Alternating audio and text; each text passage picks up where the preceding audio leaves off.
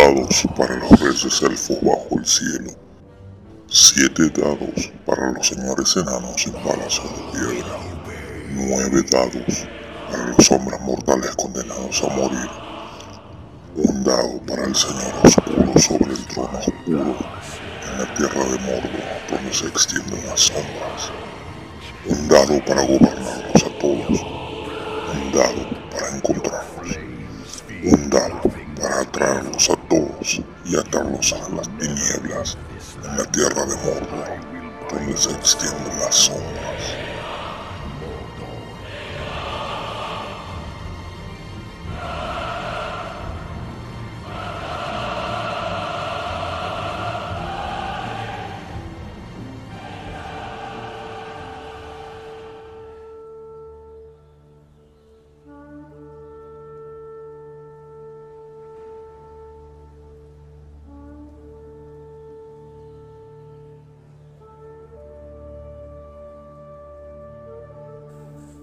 Bienvenidos a El Dado Único, el podcast dedicado al anillo único, el juego de rol por Free League.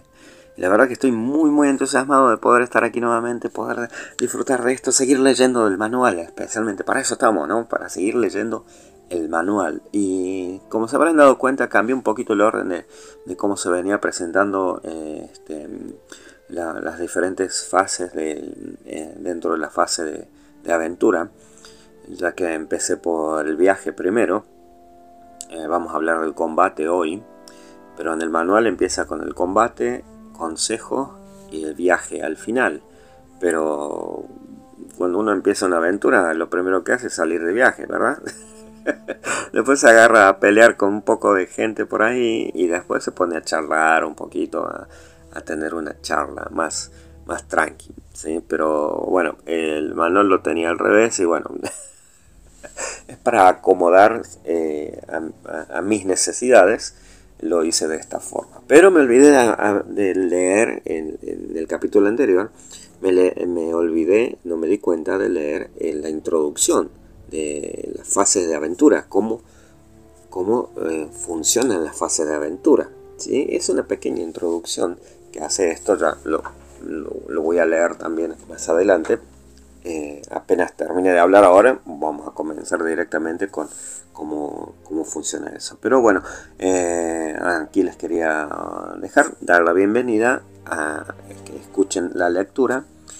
Eh, voy a poner también los, los, los, tiempos para, para, cada tema dentro del combate para que sea más fácil cuando estén jugando, quieran escuchar o bien leer, sepan el tiempo en el que está cada, cada tema este, indicado.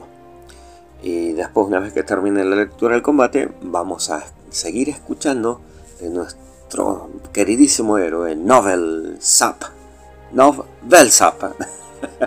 en la búsqueda de su hermano Oswald y su fiel amigo eh, Lascalán. A ver hasta dónde nos acompaña el, viejo caballo Lascalán. Así que bueno, eh, les dejo aquí con esta presentación y con esta lectura y esta pequeña aventura.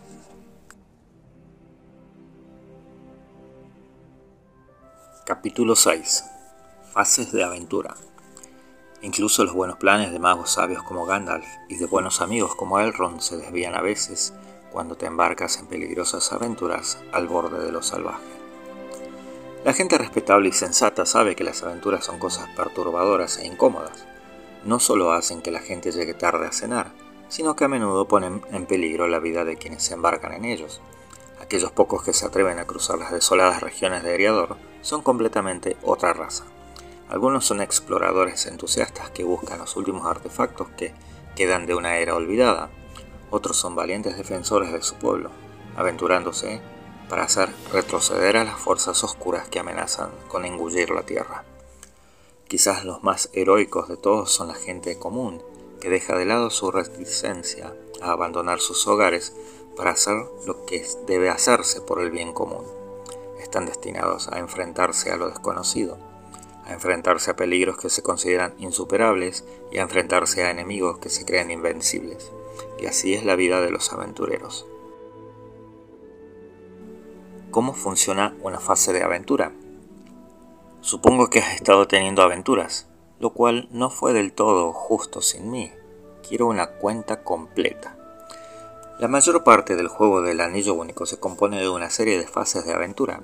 Como sugiere el nombre, la mayor parte de la acción tiene lugar durante una fase de aventura, a diferencia de las fases de comunidad, donde se describen los eventos que suceden entre aventuras. Durante una fase de aventura, el trabajo del maestro del saber es desafiar a los jugadores poniéndolos en circunstancias difíciles, planteándoles acertijos feroces para que los resuelvan y enfrentándolos con oponentes formidables. El modo de juego es una narrativa dinámica, ya que los jugadores toman medidas para explorar las situaciones que encuentran. El maestro del saber luego describe lo que sucede como resultado de sus acciones, y los jugadores nuevamente reaccionan a las nuevas circunstancias, y así sucesivamente. El maestro del saber mantiene la historia influyendo a través de una mezcla de preparación e improvisación. Consulta el capítulo 8, El maestro del saber, para obtener más información sobre cómo ejecutar una fase de aventura. Sesiones de la fase de aventura. Una fase de aventura promedio debería durar entre 2 y 3 sesiones de juego, con cada sesión registrando alrededor de 3 horas de juego. En términos generales, cada sesión tiende a seguir la misma estructura, Primero, introducción. Segundo, escenas. Tercero, fin de la sesión. Introducción. Cada sesión comienza con el maestro del saber presentando la situación actual a los jugadores. Esto suele fijar una fecha o momento del año, cuándo, un lugar, dónde, y define una situación introductoria, el qué, que debe incluir información que permita involucrar a la compañía, el por qué. Si la sesión es la primera de una fase de aventuras, el maestro del saber ahora utiliza todos los elementos enumerados anteriormente para enmarcar una escena de aventura. Si no es la primera sesión de juego, entonces la escena de apertura comienza donde se interrumpió la fase de aventuras al final de la sesión anterior.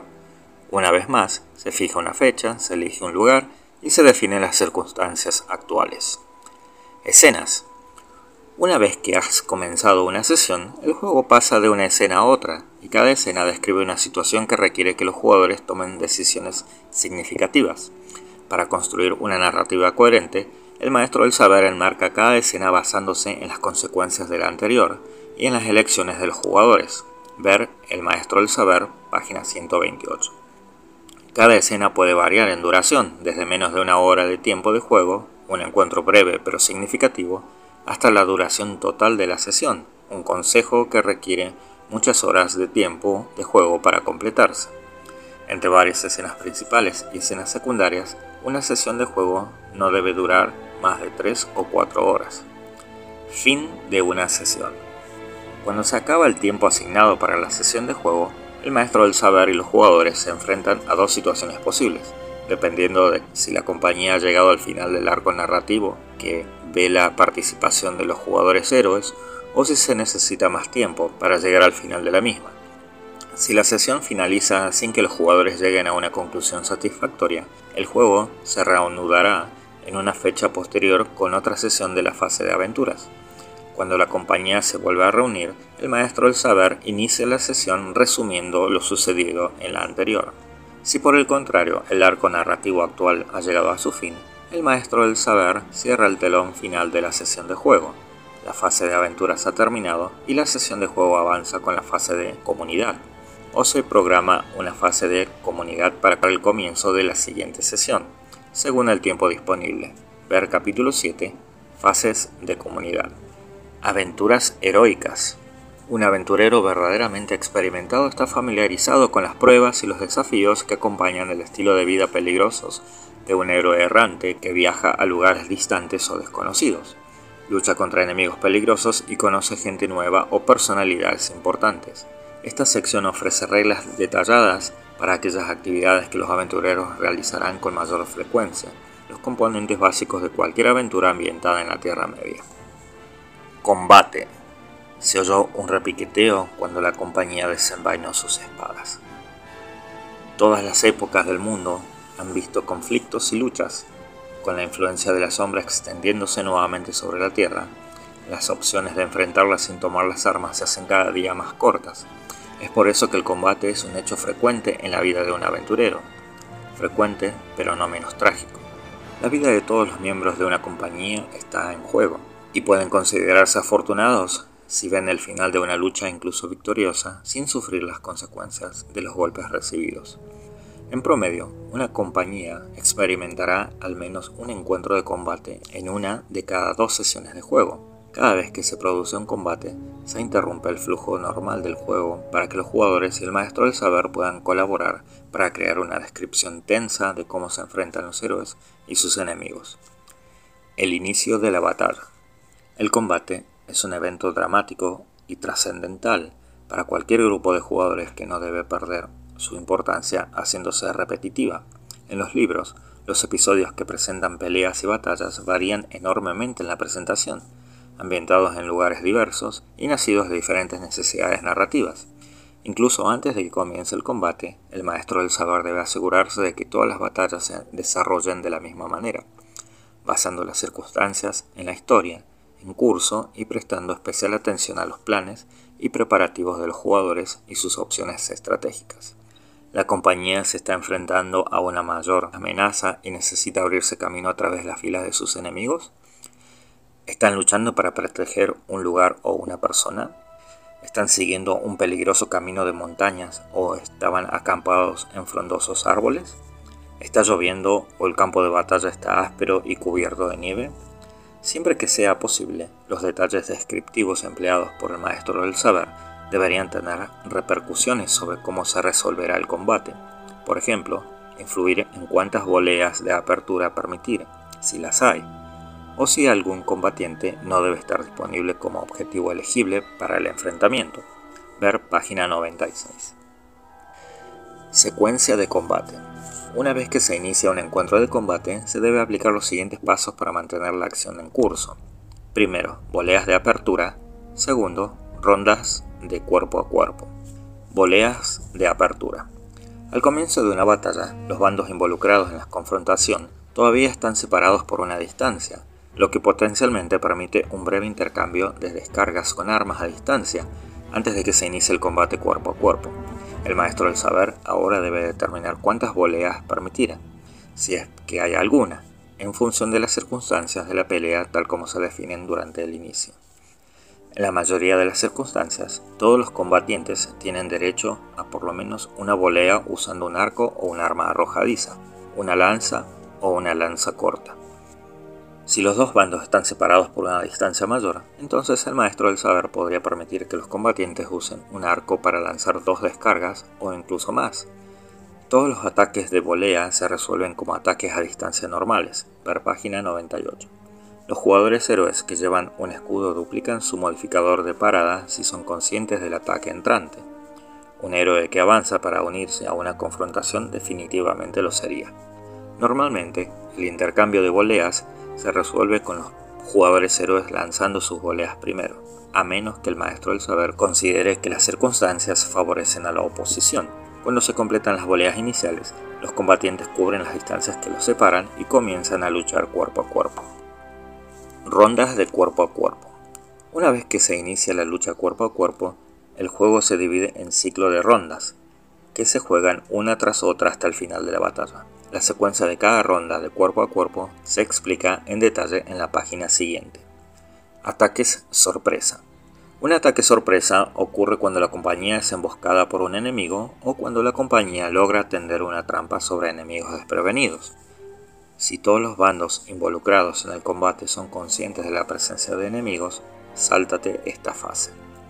En todos los casos, el maestro del saber debe considerar las circunstancias y decidir si se requiere una prueba para resolver la situación o no. Por ejemplo, una emboscada bien planeada, hecha contra un enemigo sin vigías o personas de guardia, permite que la oposición ataque automáticamente con el beneficio de la sorpresa completa. Si el maestro del saber considera que se requiere una tirada, se debe aplicar las siguientes pautas. La compañía es emboscada. Cuando los enemigos intentan tomar a la compañía por sorpresa, todos los jugadores héroes de la compañía deben hacer una tirada de percepción. Los jugadores héroes que fallan en su tirada han sido tomados por sorpresa. No podrán hacer una volea de apertura ni realizar acciones en la primera ronda de cuerpo a cuerpo. Emboscando enemigos. Si la compañía está tratando de asaltar a sus enemigos, debe hacer una tirada de sigilo. Todos los jugadores que participen en una emboscada deben tener éxito en su tirada para que el ataque sorpresa tenga éxito. Si el intento de emboscada tiene éxito, los enemigos sorprendidos no podrán realizar voleas de apertura ni realizar acciones en la primera ronda de cuerpo a cuerpo. Secuencias de rondas de cuerpo a cuerpo. Cada ronda peleada cuerpo a cuerpo sigue la secuencia que se establece a continuación. Primero, postura. La compañía elige sus posturas. Segundo, enfrentamiento. Todos los combatientes en el combate cuerpo a cuerpo se enfrentan con uno o más oponentes. Tercero, resolución de la acción. Las acciones de todos los combatientes se resuelven en el orden de postura, de adelante a retaguardia. Posturas. Todos los jugadores seleccionan una postura de combate para sus héroes al comienzo de cada ronda, eligiendo una de las cuatro opciones posibles. Los adversarios no eligen posturas, esta regla representa exclusivamente el punto de vista de un jugador héroe. Las posturas de combate describen la actitud de un jugador héroe durante una ronda de combate, desde la más audaz hasta la más cautelosa. Hay tres posturas de combate cuerpo a cuerpo, adelante, abierta y defensiva, y una postura de combate a distancia, atrás. Las primeras tres posturas, adelante, abierta y defensiva, permiten a los combatientes intercambiar golpes en el fragor de la pelea usando armas de combate cuerpo a cuerpo. La posición trasera es la única que permite a un jugador héroe realizar ataques a distancia después de las voleas iniciales. Los héroes pueden adoptar libremente cualquier postura de combate cuerpo a cuerpo al comienzo de la ronda, mientras que la postura de combate a distancia Solo se puede seleccionar si se cumplen una serie de requisitos. Ver su descripción. Ciertas circunstancias pueden dar lugar a que el maestro del zar permita que los jugadores héroes adopten una posición de retaguardia de lo que normalmente sería posible. Por ejemplo, si la compañía está luchando en una cornisa estrecha o un camino de montaña u otras características similares que facilitan los ataques a distancia, el mismo razonamiento se aplica a situaciones en las que la compañía supera en número a la oposición en el al menos tres aventureros por cada enemigo de tamaño humano, o cinco aventureros por uno de tamaño superior al humano. Opciones de emboscada. Otras opciones plausibles de habilidad para evitar ser sorprendido incluyen batalla, que representa la preparación militar, o cacería, especialmente cuando está en la naturaleza o si el enemigo que embosca es una criatura salvaje. En lo que respecta a emboscar a los enemigos, batalla es particularmente apropiado cuando la situación involucra grupos más grandes, pero solo si hay tiempo suficiente para una planificación cuidadosa. La habilidad cacería es más apropiada en áreas que ofrecen amplias oportunidades para esconderse, y cuando el encuentro no es esperado y no has podido prepararte de antemano. Sigilo puede ser la mejor opción cuando necesitas acercarte a tus enemigos y cuando lo más importante es permanecer en silencio. Por ejemplo, cuando la acción tiene lugar dentro de un edificio. Postura adelante. Combate cuerpo a cuerpo. Buscas aprovechar cualquier oportunidad para atacar, hasta el punto de exponerte a las represalias de tus enemigos. Tus tiradas de ataque ganan un dado. Todos los ataques cuerpo a cuerpo dirigidos a ti ganan un dado. Tarea de combate, intimidar al enemigo. Postura abierta. Combate cuerpo a cuerpo. Luchas sin escatimar en ti mismo pero prestando la debida atención a las acciones de tus enemigos. Ninguna ventaja o desventaja. Tarea de combate, reagrupar camaradas. Postura defensiva, combate cuerpo a cuerpo. Luchas de forma conservadora, tratando de protegerte a ti mismo o a los demás y manteniendo tu posición.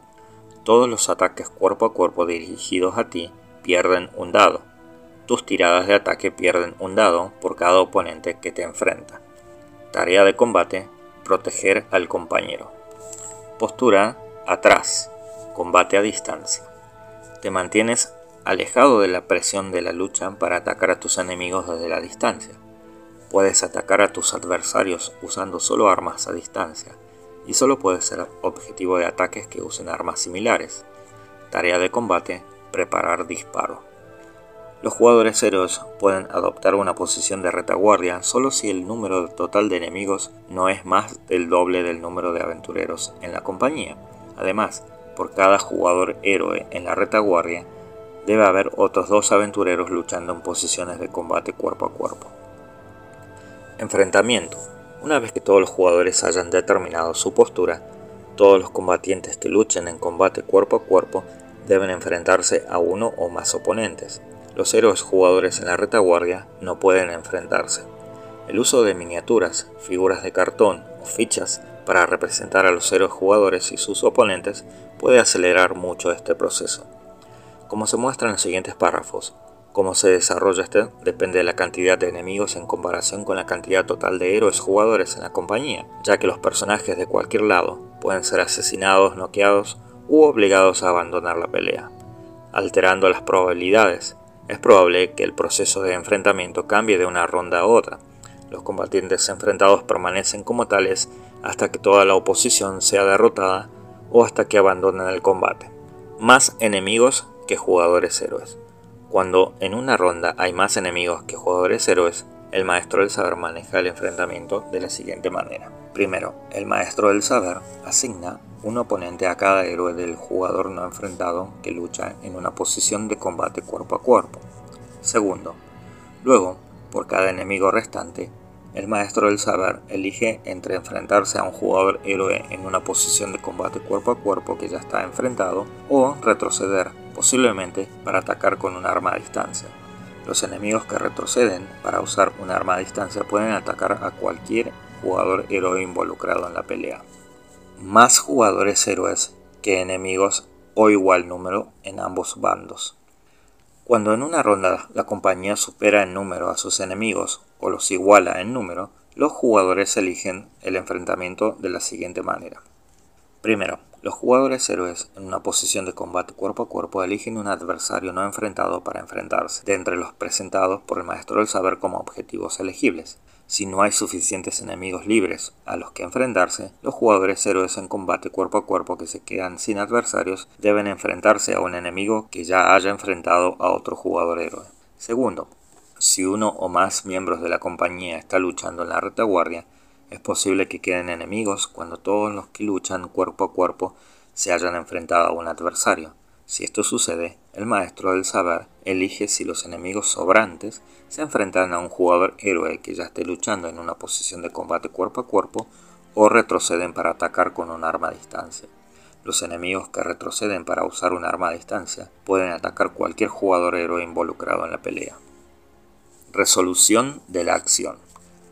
Las acciones de todos los combatientes ahora están resueltas, con todos los miembros de la compañía yendo primero, cuando todos los jugadores héroes hayan resuelto sus acciones, el maestro del saber resolverá las acciones de todos los adversarios involucrados en la pelea. Acciones del jugador héroe. Cuando es el turno de actuar de la compañía, todos los jugadores resuelven sus acciones en orden de posición, con los jugadores héroes en la posición adelante yendo primero y progresando a través de las posiciones hasta que los que están en la retaguardia hayan actuado. Si hay dos o más jugadores héroes, luchan en la misma postura. El orden de acción depende de los jugadores. Cuando sea su turno de actuar, los jugadores deben elegir una acción principal para que la realice su jugador héroe y una acción secundaria para realizar antes o después de la acción principal. Una acción principal es una tarea que requiere toda la atención del héroe. Por lo general se utiliza para realizar una tirada de ataque o para completar una tarea de combate, como las descritas en la página 102. Las acciones secundarias son tareas más rápidas y sencillas o tareas que se pueden realizar mientras se enfoca en una acción principal. Los ejemplos de acciones principales distintas de atacar o realizar una tarea de combate incluyen recuperar su posición después de un derribo, recuperar su arma, yelmo o escudo que se le haya caído anteriormente, llevar a un compañero caído a un lugar seguro, moverse por el campo de batalla, etc. Ejemplo de acciones secundarias incluyen avanzar o retroceder mientras se lucha, tratar de localizar a alguien en el campo de batalla, sacar un arma, quitarse un yelmo, dejar caer un escudo o arma, por ejemplo, para reducir la carga. Límites de enfrentamiento. Por lo general, los héroes jugadores pueden enfrentarse en combate cuerpo a cuerpo con hasta tres criaturas de tamaño humano o dos criaturas grandes, como trolls. Los héroes enfrentados a múltiples enemigos eligen a qué adversario atacar cuando es su turno de actuar. Por el contrario, hasta un máximo de tres jugadores héroes pueden participar en un combate cuerpo a cuerpo contra un oponente de tamaño humano al mismo tiempo, mientras que hasta seis pueden enfrentarse a un enemigo de tamaño superior al humano, como un troll. Cuando varios jugadores héroes se enfrentan a un enemigo, el maestro del saber elige a qué oponente atacar cuando llega su turno. Héroes no enfrentados. Durante una ronda de combate, puede suceder que un héroe que haya estado previamente involucrado en el combate cuerpo a cuerpo se encuentre desenfrentado cuando llegue su turno de actuar. Por ejemplo, su principal adversario ha sido asesinado por el ataque de otro jugador héroe o el enemigo escapó del campo de batalla. Cuando esto sucede, el héroe es libre de elegir otro adversario para atacar en combate cuerpo a cuerpo entre los enemigos disponibles, enfrentados o no teniendo en cuenta los límites de enfrentamiento detallados anteriormente. Otras acciones. Las tareas de combate incluyen una serie de opciones de acciones que no son de combate, pero los jugadores siempre pueden sorprender al maestro del saber proponiendo algo inusual o inesperado. Esto suele ser señal de que están disfrutando del juego y el maestro del saber debería alentarlo permitiendo la acción siempre que sea posible. Los factores a considerar cuando se resuelven acciones distintas a las acciones de combate descritas en el capítulo son el tiempo, la dificultad y las consecuencias. Puedes realizar la acción en una ronda o te llevará más tiempo. El maestro del saber debe decidir, pero para tales casos considere una ronda que dure un máximo de 30 segundos. La acción requiere una tirada de dados. Si es así, tanto el éxito como el fracaso deben tener claras consecuencias. Generalmente, si tener éxito en una acción otorgará una ventaja a la compañía, un fracaso debe causar una desventaja de igual importancia. Acciones del maestro del saber. Cuando es el turno de actuar de los enemigos, el maestro del saber elige sus acciones, nuevamente en orden de postura, usando la postura del jugador héroe que está atacando. Las acciones de los enemigos que retrocedieron para atacar con armas a distancia se resuelven en último lugar. En términos generales, los adversarios deben realizar una acción principal y una acción secundaria, al igual que los jugadores héroes. A menudo el maestro del saber optará para que simplemente realicen una acción principal para acelerar el juego. La descripción de un adversario y sus habilidades especiales en particular deben guiar al maestro del saber en la toma de decisiones tácticas. Ver La Sombra, página 136. Pero también se puede derivar mucho del contexto de la aventura en sí que está tratando de hacer el enemigo, aparte de dañar a la compañía, está tratando de proteger un lugar o están buscando algo o a alguien. Tener en mente el esbozo de un plan puede proporcionar al maestro del saber muchos giros útiles para hacer que el combate sea emocionante y divertido. Para hacer solo un ejemplo tomado de las historias, cuando la comunidad fue asaltada en Parth Galen, el objetivo de Urukai era capturar a los hobbits, no simplemente luchar hasta el amargo final resolviendo ataques. Los jugadores héroes atacan a sus enemigos como acción principal. Atacan en combate cuerpo a cuerpo luchando en posición adelante, abierta o defensiva. O desde la distancia usando armas a distancia desde una posición en la retaguardia. Los adversarios realizan ataques de combate cuerpo a cuerpo si están enfrentados a una postura de combate cuerpo a cuerpo, y pueden usar armas a distancia solo si retroceden y no se enfrentan. Tirada de ataque. Se realiza una tirada de ataque utilizando la competencia de combate correspondiente al arma utilizada. Como se ve en la página 65, la dificultad de todas las tiradas de ataque se basa en el número objetivo de fuerza de un jugador héroe, modificado por el índice de parada del enemigo objetivo. La dificultad de todas las tiradas de ataque realizadas por los adversarios contra los jugadores héroes es igual a la puntuación de parada del héroe objetivo. Una tirada de ataque exitosa inflige daño a su objetivo en forma de pérdida de resistencia según el arma utilizada, y puede infligir tipo de daños especiales adicionales según la calidad del éxito de la tirada. Finalmente, los ataques pueden causar lesiones más duraderas si se anotan un golpe perforante. Pérdida de resistencia. Un golpe bien colocado siempre tiene consecuencias desagradables para su objetivo ya sea que el golpe tenga éxito o no en producir daño a largo plazo, un combatiente puede desorientarse por el dolor repentino, quedarse sin aliento o tambalearse por el poderoso impacto. Cuando una tirada de ataque cuerpo a cuerpo o a distancia tiene éxito, el objetivo sufre una pérdida inmediata de resistencia, igual al índice de daño del arma utilizada. Como se vio anteriormente, los jugadores héroes que ven que su resistencia disminuye para igualar o bajar por debajo de su puntuación de carga total se cansan. Si su resistencia se reduce a cero, quedan inconscientes. Los adversarios normalmente no se cansan debido a la pérdida de resistencia, pero normalmente se eliminan al llegar a cero. Para más información sobre los adversarios en combate consulta la página 142. Retroceder. A veces un ataque es tan poderoso que un luchador prefiere hacer frente a los golpes y reducir la fuerza del golpe cediendo terreno. Una vez en cada ronda, los jugadores héroes pueden reducir a la mitad la pérdida de resistencia causada por un ataque exitoso, redondeando las fracciones hacia arriba, eligiendo ser empujados hacia atrás. Pasarán su próxima acción principal recuperando su posición de combate. Los adversarios no pueden optar por ceder terreno. Daño especial. Dicen que el combatiente que da el primer golpe, si lo da lo suficientemente fuerte, puede que no necesite dar más. Si una tirada de ataque exitosa produce uno o más iconos de éxito, la runa élfica, se puede usar para activar uno o más resultados especiales según el equipo de guerra del atacante. Se pueden usar múltiples iconos de éxito para desencadenar diferentes resultados o el mismo varias veces. Golpe fuerte cualquier arma. Has golpeado a tu oponente con gran fuerza y precisión. Gasta un icono de éxito para infligir a tu adversario una pérdida adicional de resistencia igual a tu índice de fuerza. Aumenta la pérdida de resistencia al más uno adicional si estás usando un arma a dos manos. Defensa, rechazar, deflectar. Cualquier arma de cuerpo a cuerpo. Aprovechas tu ataque exitoso para colocarte en una posición ventajosa Gasta un icono de éxito para modificar tu índice de parada para la ronda en más 1 usando hachas y todas las armas de pelea, más 2 usando espadas y más 3 usando lanzas. Perforante. Arcos, lanzas, espadas. Has golpeado una parte menos protegida del cuerpo del adversario. Gasta un icono de éxito para modificar el resultado numérico del dado de proeza de tu ataque en más 1 si usas espadas, más 2 si usas arcos y en más 3 si usas lanzas, lo que posiblemente active un golpe perforante. Los resultados del ojo de Sauron y la runa de Gandalf no se ven afectados. Empuje de escudo. Escudo. Golpeas a tu oponente con tu escudo, empujándolos hacia atrás.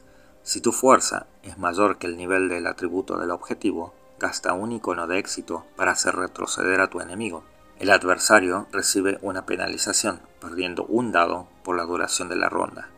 En el raro caso de que este daño especial se active varias veces, debe emplearse para hacer retroceder a diferentes oponentes. Golpes perforantes. Durante el combate, los luchadores pueden ver cómo su resistencia se reduce lentamente, ya que el agotamiento y los golpes sufridos pasan factura pueden ser cortados repentinamente e inesperadamente por un golpe atroz que penetra a través de su equipo de protección y les hace sangrar. Además de causar la pérdida de puntos de resistencia, cualquier ataque exitoso puede infligir un golpe penetrante. Una tirada de ataque produce un golpe penetrante con un resultado de 10 o una runa de Gandalf en el dado de proeza. Los personajes alcanzados por un golpe penetrante deben tirar inmediatamente un dado de proeza más una cantidad de dados de éxito igual al valor de protección de la armadura que lleva puesta. Si el ataque deja al personaje cansado, la prueba de protección se realiza antes de que se produzca el cansancio. El número objetivo de la tirada es igual al índice de daño del arma utilizada por el atacante. Si la tirada falla, el objetivo del ataque ha recibido un golpe mortal, una herida, ver página 101. Hablando con el enemigo. A menudo, la compañía se enfrenta a criaturas capaces de hablar. Los orcos y los trolls más inteligentes hablan una versión degradada de la lengua común. Por ejemplo, los dragones pueden burlar en conversación incluso al aventurero más inteligente. Esto significa que la violencia no tiene que ser la única forma de sobrevivir a un encuentro de combate. Un buen juego de rol y un pensamiento inteligente podrían permitir a los héroes jugadores encontrar una salida a una situación peligrosa. Por ejemplo, engañar a un enemigo demasiado poderoso para que piensen que los héroes son mucho más fuertes de lo que realmente son, o simplemente los engañan. Piensa en Gandalf engañando a los trolls de piedra, o a Bilbo desafiando a Gollum en un juego de adivinanzas, y luego entreteniendo a Smog con una conversación inteligente. Pero un maestro del saber malvado debe recordar que lo contrario también es posible. Un adversario astuto podría encontrar una manera de engañar a los jugadores héroes y atraerlos a una trampa, o ponerlos en una posición desventajosa usando solo palabras. Heridas. La mayoría de los adversarios mueren directamente cuando son heridos. Ver adversarios en la página 142. Los héroes jugadores, por otro lado, pueden resistir ser heridos una vez sin consecuencias graves, pero arriesgan sus vidas si se lesionan por segunda vez. Cuando los jugadores héroes resultan heridos por primera vez, marcan inmediatamente la casilla herido en su hoja de personaje y luego proceden a tirar en la tabla de severidad de la herida a continuación, usando un dado de proeza para determinar el alcance de la lesión. Como se ve en Descanso en la página 71, los héroes jugadores cuya casilla herido está marcada recuperan la resistencia lentamente. Los jugadores héroes que son heridos por segunda vez reciben una herida cuando su casilla de herido ya está marcada. Ven que su resistencia cae a cero, quedan inconscientes y ahora están muriendo. Una segunda herida no se registra en las hojas de personaje y se salta la tirada de gravedad. Primeros auxilios. Los jugadores héroes pueden reducir la gravedad de su lesión con una tirada de curación, los jugadores héroes que no están inconscientes pueden intentar la tirada ellos mismos. La tirada de curación con éxito reduce la gravedad de una lesión en un día, más un día por cada icono élfico puntuado, hasta un mínimo de un día. Cada héroe se le puede administrar primeros auxilios con éxito solo una vez. Una tirada de curación fallida no se puede repetir hasta que haya pasado al menos un día, ya que la falla del tratamiento no es evidente de inmediato. Héroes moribundos. Se considera que los héroes están muriendo si son heridos dos veces, o si saca un ojo de Sauron en su tirada de gravedad de herida, o como resultado de alguna fuente de herida. Consulta la página 133. Los héroes moribundos deben recibir una tirada de curación con éxito en aproximadamente una hora o morirán. Si la tirada tiene éxito, su vida ha sido salvada y vuelven a sus sentidos en aproximadamente una hora, con 1 de resistencia. Si están heridos, los héroes deben añadir 10 días al tiempo necesario para curar su herida, menos los días eliminados por la tirada de curación.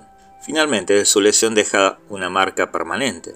Los detalles dependen del jugador, una cicatriz, una cojera, la falta de un dedo. Gravedad de la herida.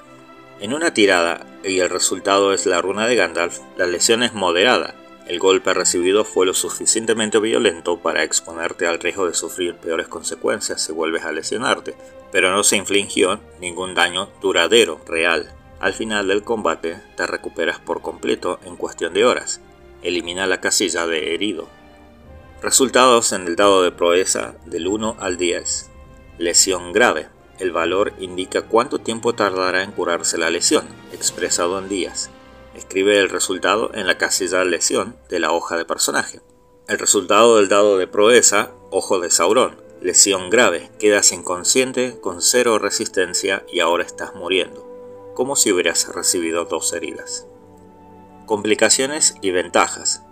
La dificultad de un ataque puede verse afectada negativamente por una variedad de factores, como disparar una flecha o lanzar una lanza a larga distancia, en la oscuridad, pelear durante una tormenta o mientras estás sumergido hasta las rodillas en agua helada, barro o en otro terreno difícil. Por el contrario, los combatientes astutos intentan explotar el campo de batalla a su favor, por ejemplo, encontrando un lugar conveniente para cubrir sus espaldas, alcanzando una posición ventajosa para acribillar al enemigo con flechas, o pateando un fuego para levantar una nube de chispas en el momento correcto. Utilizando los ejemplos proporcionados en las tablas al dorso, el maestro del saber puede establecer un nivel de complicación o ventaja, imponiendo una bonificación o una penalización a todas las tiradas realizadas por los jugadores héroes. Los jugadores héroes pueden eliminar una complicación u obtener una ventaja haciendo una tirada de batalla como acción principal en la ronda. Si la tirada se hace para eliminar una complicación, un éxito la cancela para la siguiente tirada de ataque. Si la tirada produce una o más iconos élficos, la complicación se elimina por el resto de la pelea. Por el contrario, en caso de éxito, se obtiene una ventaja para la siguiente tirada de ataque o para el resto de la batalla si la tirada produjo uno o más iconos élficos. Tareas de combate. Aquí se describen una serie de tareas especiales comúnmente empleadas por los aventureros involucrados en el combate. En general, estas tareas requieren que un jugador héroe luche con una postura específica y tenga éxito en una tirada de habilidad. Como de costumbre, los jugadores deben describir lo que están haciendo sus jugadores héroes para lograr el efecto descripto en la tarea de combate. Tarea. Intimidar al enemigo. Postura adelante. Los valientes guerreros que luchan en una postura adelante pueden intentar intimidar a sus enemigos, haciéndoles vacilar, romperse o incluso caer.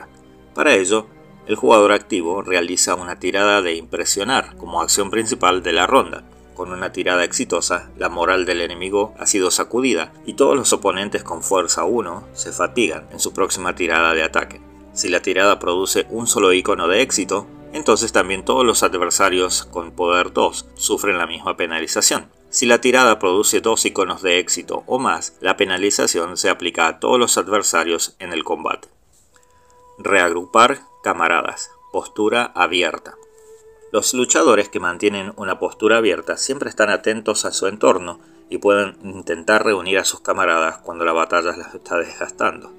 Solo un jugador héroe puede elegir reunir a los camaradas en una ronda determinada. Para ello, el jugador activo realiza una tirada de animar como acción principal de la ronda. Con una tirada exitosa, todos los miembros de la compañía que luchen en una posición adelante ganan un dado en sus tiradas de ataque en la siguiente ronda. Si la tirada produce un único icono de éxito, todos los que luchan en posición abierta obtienen la misma bonificación.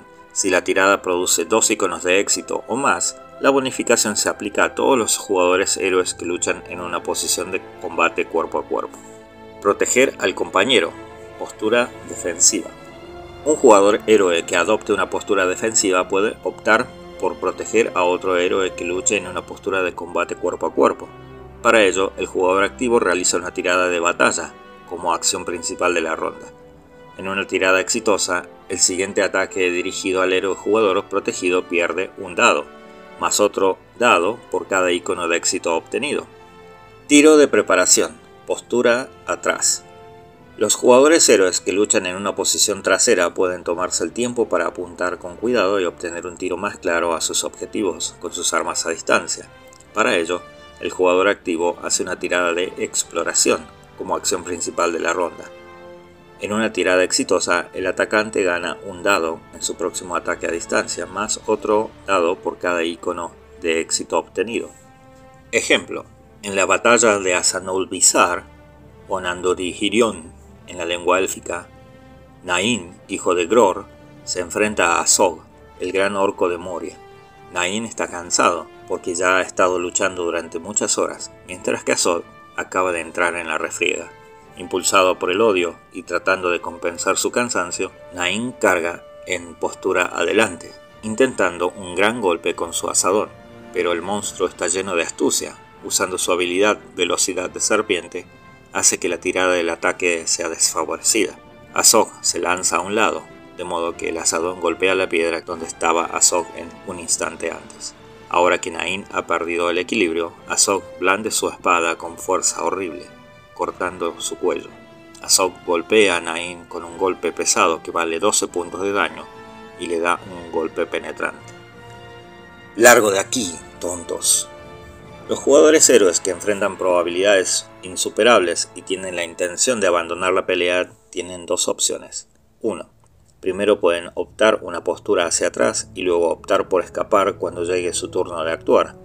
No se requiere tirada para hacerlo. Lo mismo se aplica a los adversarios que optan por retroceder y por lo tanto no se enfrentaron. Segundo, de lo contrario, pueden optar una postura defensiva, tirando para su ataque normalmente si su tirada de ataque tiene éxito, no infligen ningún daño, pero en su lugar logran abandonar el campo de batalla. Si la tirada de ataque falla, el combatiente permanece enfrentado.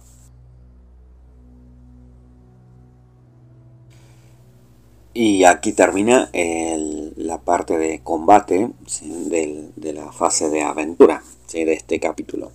En el capítulo siguiente vamos a seguir con consejos con, el consejo. Pero aquí terminamos con la, parte de combate sí. La verdad que es súper interesante. Bueno, al principio, como ya les había mencionado, tenemos la introducción a cómo la fase de aventura funciona. ¿sí? La fase de aventuras eh, se compone de tres elementos, y como ya hemos leído.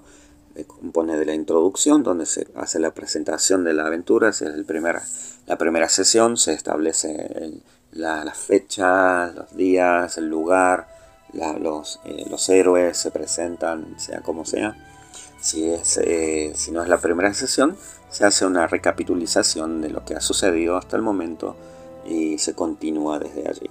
y Después eh, está la introducción, hablamos. El segundo es las escenas. El maestro del saber va presentando las escenas que van a ir armando esta aventura. Y después, al final de la sesión, cuando ya terminan todas las escenas, y que tenemos las escenas tanto de, viaje, tenemos la parte de viaje, tenemos una escena de combate, quizás tengamos una escena de consejo, o diferentes eh, este, escenas en las cuales los personajes, los eh, jugadores héroes, pueden ir eh, desarrollándose y los jugadores pueden ir roleando sus personajes. Y después tenemos el fin de la sesión, en el cual, bueno, ya se va cerrando un poco, si es el fin de la aventura, ¿sí? se va preparando un poco para después tener quizás eh, la, fase de, comunidad, la sesión, una sesión especial de la fase de comunidad, o bien ir cerrando un poquito como para prepararnos para la siguiente sesión en el caso que la historia continúe. Y bueno, a eso más que nada un poquito el, este, introducción a lo que es la fase de aventura. Después en combate, que es súper, súper interesante, a mí me encanta, me encantó muchísimo el combate en, el juego. si bien me costó entenderlo un poco y cometí muchísimos errores, tuve que... ya van a escuchar, tuve que, este, editar un par de cosas que me había equivocado muy, muy feo. Este, pero bueno, vamos a ir viendo, vamos a ir haciendo un, repaso ¿sí? del combate, del, del capítulo que habla del combate para ir viendo a ver cuáles son las cosas que tenemos que tener en cuenta. Eh, si ustedes ven que me estoy equivocando o que me faltó eh, aclarar algo un poco mejor, me lo ponen en los comentarios si lo aclaramos o bien lo aclaran ustedes también dicen, oh, oh, resulta que esto es así y yo lo voy a comentar si no tengo ningún problema. ¿sí? Entonces pasamos a, la, sección de combate, ¿sí? que es importante si nos, nos explica aquí que eh, tenemos que eh, tratar de que, bueno, el maestro del saber tiene que tratar de que el combate sea algo, algo único, que no sea tan repetitivo, de que tratemos de utilizar tanto nosotros jugadores como el maestro del saber, de utilizar todo lo que esté a nuestro alrededor, eh, este, todo lo que el maestro del saber haya, haya expresado, haya, como este, nos haya explicado acerca de la escena, de la escenografía o del lugar en donde estemos, el clima, si está lloviendo, si hay barro, si hay nieve, si está seco, si está lindo. Todo eso lo vamos utilizando durante el combate. ¿sí? Por ejemplo, si está, eh, estamos con barro hasta las rodillas, eh, que eso lo utilicemos como una desventaja, tanto para nosotros como para el enemigo. Supongamos que nosotros nos salimos de ese lugar con barro, pero el enemigo está todavía allí. Vamos a tener ese, por lo menos en esa ronda, en ese turno, una ventaja contra el enemigo. Eh, este, eso, eso bueno, se va a ir viendo a medida que se va, se va armando el combate. Bueno, la primera parte sería el comienzo del combate. Bueno, un poquito lo que ya había explicado, ¿no? que es un momento dramático eh, durante la aventura que bueno, debemos tratar de ponerle la mayor cantidad de vida posible roleándolo y además utilizando todo, todo el, la ambientación alrededor nuestro. Después tenemos las secuencias de combate. El combate tiene dos, dos eh, secuencias. ¿sí? Uno es las voleas de apertura, son las voleas iniciales.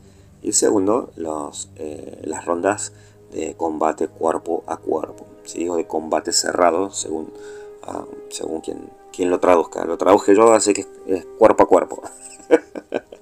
bueno, eh, bueno, se hacen las boleas, las boleas iniciales y usualmente es una sola, pero dependiendo del maestro del saber o bien si estamos jugando en solitario, dependiendo más o menos qué es lo que nos hemos estado imaginando desde dónde vienen los enemigos, si los vemos que vienen de muy lejos, quizá pueda haber más boleas, eh, o si nos tomaron por sorpresa. Eh, no estábamos preparados, bueno, no tendremos ninguna, o bien si fue, no es que no, es como que no, nos dimos cuenta al mismo tiempo de los enemigos, eh, el enemigo se dio cuenta de nosotros de ellos, que tengamos una, o sea, eso lo vamos a ir viendo eh, a, medida que se va armando ¿sí? el, combate. ¿sí? Bueno, la volea, la volea eh, inicial, el opening volley, se, se, debe realizar con armas de largo alcance. Se hace una tirada normal de largo alcance, sin penalizaciones ni, ni ventajas, ya que hasta, ese momento no tenemos ninguna, ninguna posición que hayamos tomado, ¿sí? ningún stance que hayamos tomado que nos dé ventajas ni desventajas. Así que se hace una tirada directamente contra, eh, con, con, nuestro, nuestra arma de largo alcance contra nuestro número objetivo. Bueno, las armas de largo alcance son todas aquellas que estén descritas como, como armas de largo alcance o armas arrojadizas, como por ejemplo creo que las hachas hacha de mano o bien las lanzas también, no la gran lanza que, elegí para mí, para mi héroe, esa no se puede tirar. Todas las otras sí, pero la que yo elegí no. Así que. Pero bueno, por suerte agarré mi arco, ¿sí? Tome mi arco eh, y tengo mis flechas y con eso puedo, puedo este, ir atacando a los enemigos. Eh, bueno, normalmente los, los, héroes van a hacer la, tirada inicial, ¿sí? van a hacer sus boleas iniciales y después el enemigo, en el caso de que tengan armas de largo alcance, van a poder hacer sus, sus voleas. Una vez que terminan las voleas, se empiezan las rondas de combate cuerpo a cuerpo. Y bueno, y ahora comienzan las eh, rondas de combate cuerpo a cuerpo o combate cerrado. no me río porque sí, después cuando escuchaba, eh, escuchaba eh, la lectura, cuerpo a cuerpo, cuerpo a cuerpo, cuerpo, tendría que haberle cambiado y utilizado los dos, pero bueno, ya está. Bueno, aquí es donde los jugadores deben elegir una postura, una posición, una actitud. ¿sí? Esto es lo que nos explica en el manual, ¿sí? que las posturas o las posiciones eh, directamente eh, eh, es una actitud que toma no un lugar físico, ¿sí? supongamos como algo que nos, que nos aconseja es que el manual es que utilicemos miniaturas, utilicemos cartoncitos o fichas más que nada para eh, tener algo visual para darnos cuenta. Eh, yo lo que utilizo la otra vez dije, ah, yo no utilizo nada de eso. bueno, lo que yo suelo utilizar a veces cuando necesito eh, algo visual más que nada para, para ver las posiciones, ¿sí? para las distancias más que nada. Por ejemplo, en el Open Volley me doy cuenta, ah, pongo, pongo, yo lo que utilizo son dados, ¿sí? los dados, tengo dados diferentes de diferentes este, caras. No utilizo las caras que no, este, que no utilizo, por ejemplo, los dados de 4 o dados de 20, cosas así. Los utilizo para indicar dónde está mi personaje y dónde está el enemigo. Y ver si está muy lejos, lo pongo más lejos y entonces tengo dos boleas. O los pongo más o menos cerca, tengo una volea y después los pongo cerca. Y si elijo, por ejemplo, eh, uno de, los, este, de los héroes, elige la retaguardia o atrás eh, lo pongo alejado y los otros a todos alrededor así. Eso más que nada como para eh, tener algo, algo físico mm, visual más que nada para este, pero a mí me gusta más que nada todo, siempre imaginarme, imaginarme todas las cosas como, como va sucediendo. ¿sí? Cualquiera de las posturas, de las tres posturas que se elijan, ¿sí? estamos siempre al lado del enemigo de la postura adelante, la postura abierta o la postura defensiva, siempre estamos pegados al enemigo, ¿sí? adyacentes, en el caso de que estén usando este, cuadrículas, están adyacentes al enemigo, eh, en cualquiera de las posturas, pero la postura eh, en retaguardia o de atrás, esa ya está alejada, no sé, no sé cuántos, cuántos cuadraditos o cuadrículas uno tendría que estar, en el caso de que quieran utilizarlo. Supongamos que yo, yo pondría, no sé, dos, dos cuadritos. Eso lo dejo a ustedes, no sé para qué me meto en, esto, en estos lugares que no, entiendo, pero bueno. Em, entonces, bueno. Em, perdón, sí, antes de, elegir las, las, las, posturas, eh, tenemos que ver si eh, hemos, eh, hemos sido sorprendidos por el enemigo o si nosotros tenemos la oportunidad de sorprender al enemigo, de hacer un ataque sorpresa.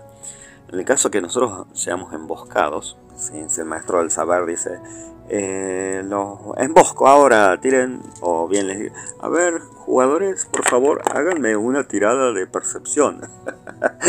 Yo cuando escucho al maestro, al maestro, al director de juego, al Dungeon Master, este, decir, hágame una tirada de percepción, que ya sé que algo malo viene.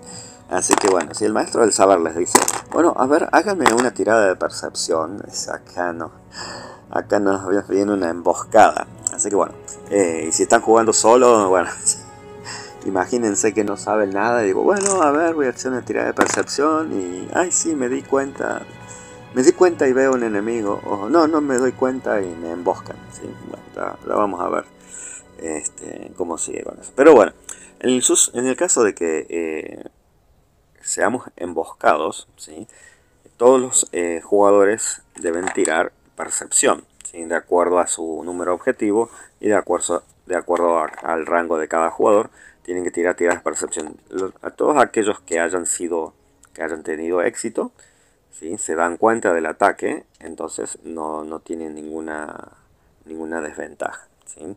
no tienen ningún problema. Pero todos aquellos que hayan fallado en la tirada se encuentran desprevenidos. ¿sí? Los agarra un ataque sorpresa. ¿Qué significa esto?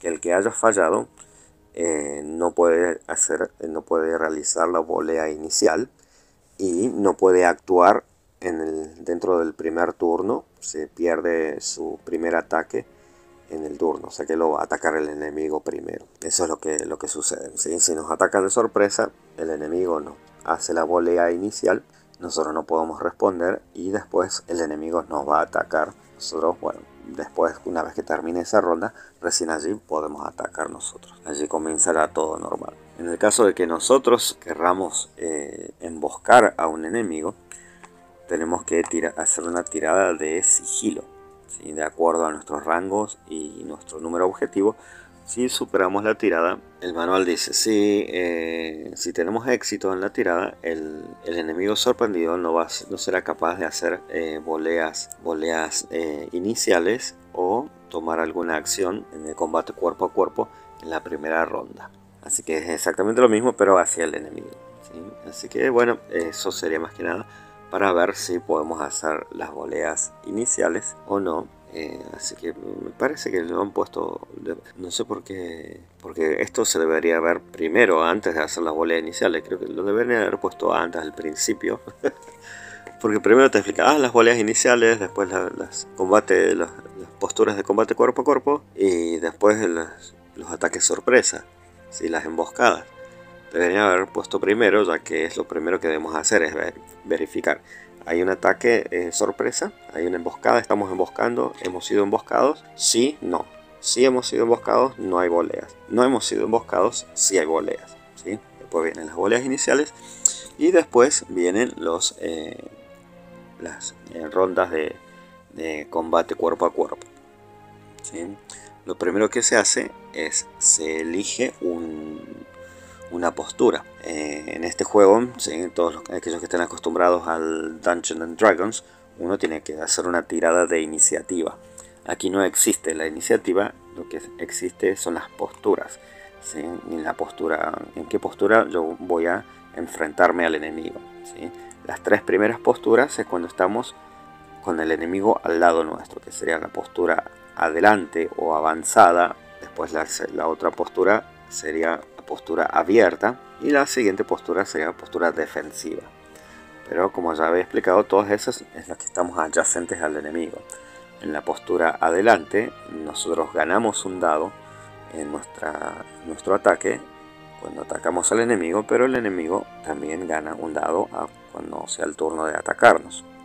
Ya que nosotros estamos como más adelante, más como este, más tirados hacia adelante, bueno, el enemigo también está, está ahí aprovechando que nosotros estamos medio, medio descuidados, tirando este, padazos para todos lados, el enemigo también va a aprovechar. ¿sí? Después tenemos la postura abierta, en la cual no tiene ninguna ventaja ni desventaja, sino que es directamente el número objetivo y los dados de, acuerdo a nuestro rango. Y después la postura defensiva. En la postura defensiva nosotros perdemos un dado al atacar y el enemigo pierde un dado al, atacarnos a nosotros también. Esa sería un poco la ventaja de estar a la defensiva. Después cada uno de estos, eh, bueno, ya vamos a hablar acerca de las tareas un poquito, ¿sí?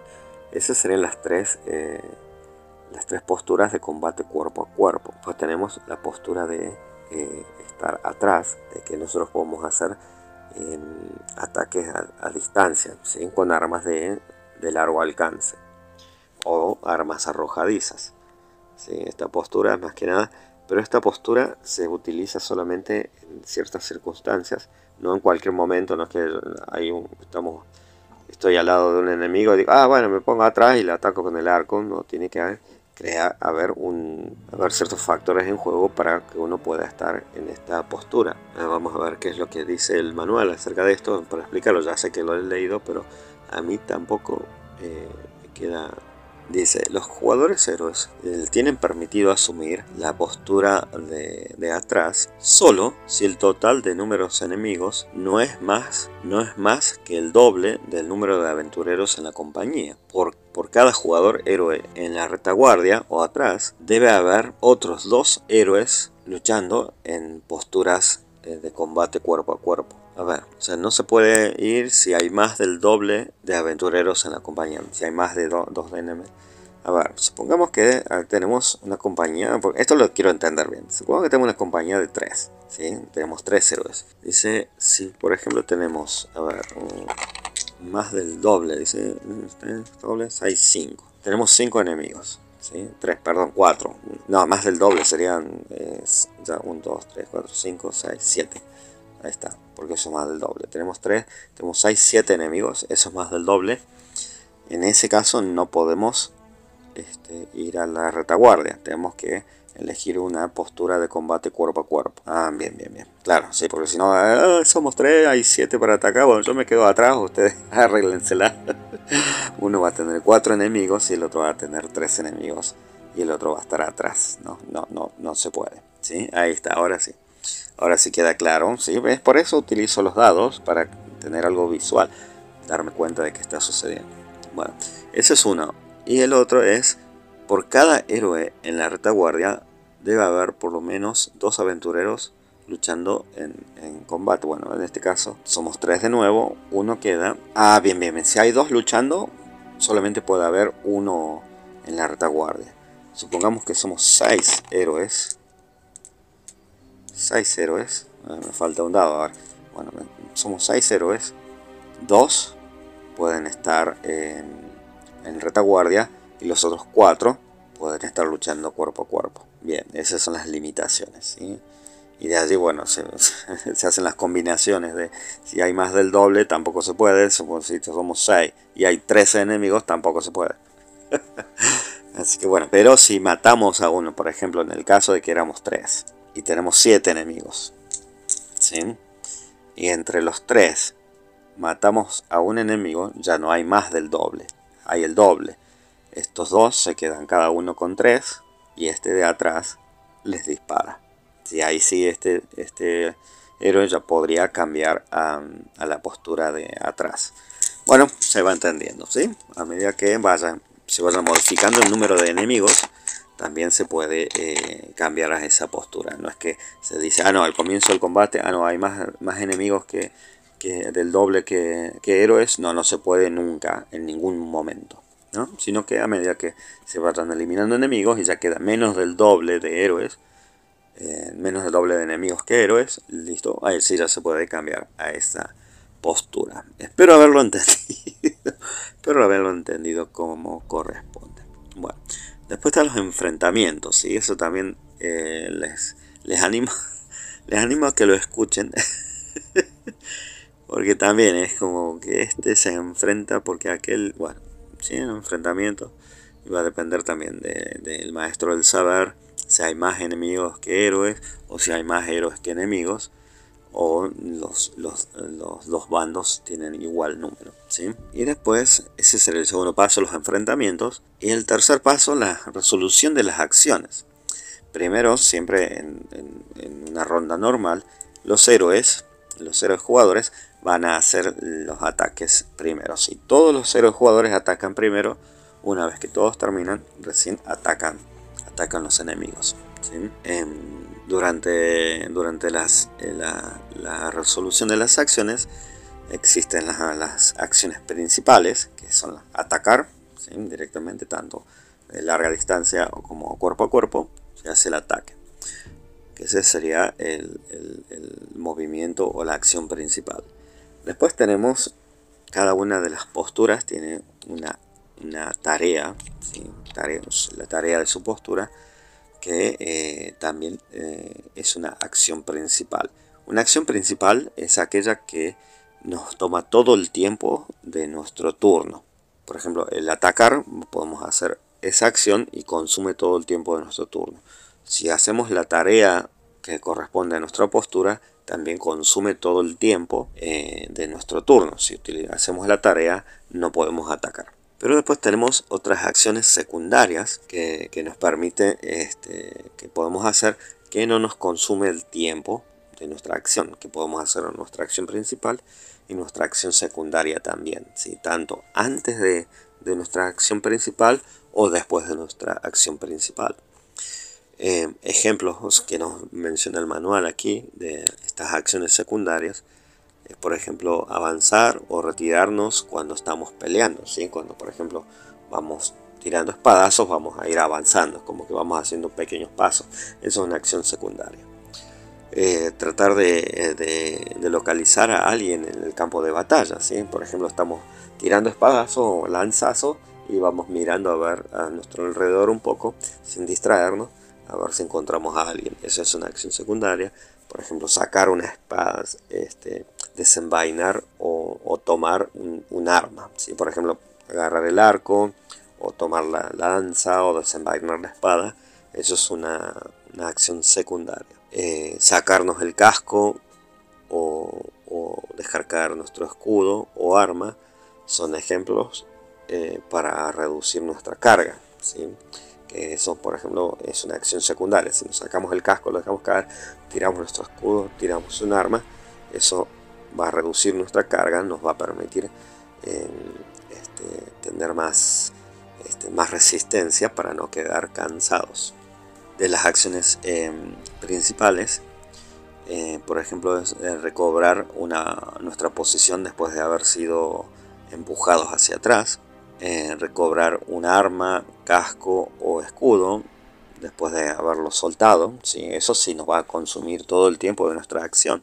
Por ejemplo, eh, arrastrar a un camarada caído hacia un lugar seguro también nos consume todo nuestro tiempo de la acción.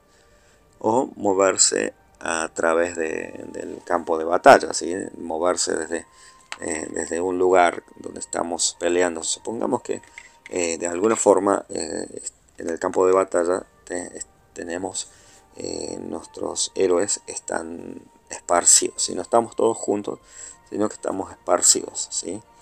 Eh, estamos luchando nosotros eh, alejados y otro de nuestros compañeros está luchando por otro lugar y nosotros queremos ir desde donde estamos para tratar de ayudar a nuestro, nuestro compañero, eso nos va a consumir todo nuestro tiempo de esa acción.